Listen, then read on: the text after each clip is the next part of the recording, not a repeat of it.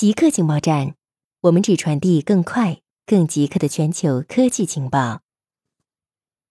阿里 AI 每天调用达一万亿次，服务全球十亿人。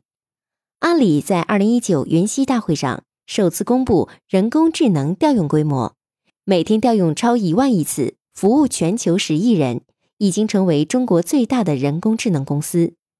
阿里重磅发布的第三代自研神农架构。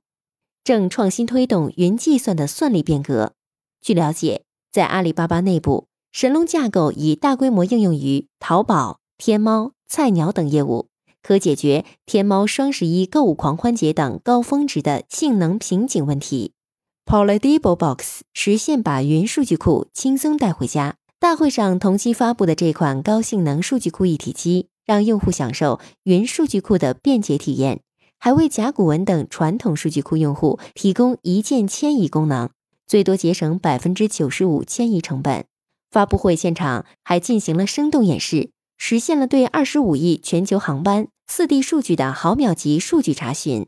当前，全球二十三个城市引入阿里云城市大脑，覆盖了交通、城管、文旅等十一个领域，四十八个场景。城市大脑成为数字经济第一城杭州发展的关键动力。怪兽级芯片的时代正在来临。哪些系统设计要求片上系统复杂性进行飞跃式发展？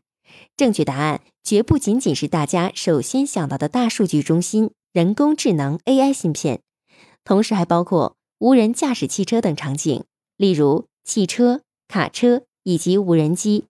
此外，能够自主着陆的可复制利用火箭，以及可以进行远程诊断的医疗设备，也都是这类芯片的需求主力。凭借着夸张的尺寸与复杂性，这些芯片开始被人们称为“怪兽级芯片”。此类特殊设计主要是为了实现互联网连接。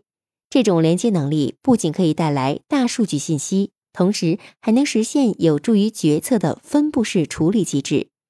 这些与互联网连接的系统，往往需要通过每秒处理超过万亿次运算的方式，自行做出一部分甚至所有决策，而这也进一步推动了又一轮硬件与软件的创新热潮，并最终令芯片的复杂度迈向前所未有的高度。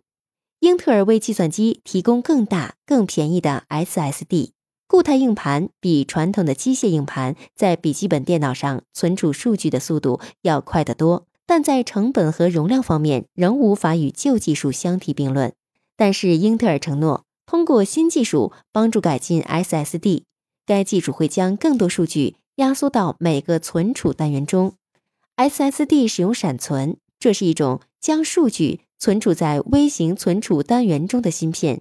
英特尔周三宣布。正在开发一项新技术，通过将五位数据压缩到每个储存单元中来，使其闪存存储密度增加一倍。固定时间，固定地点，我们下次再见。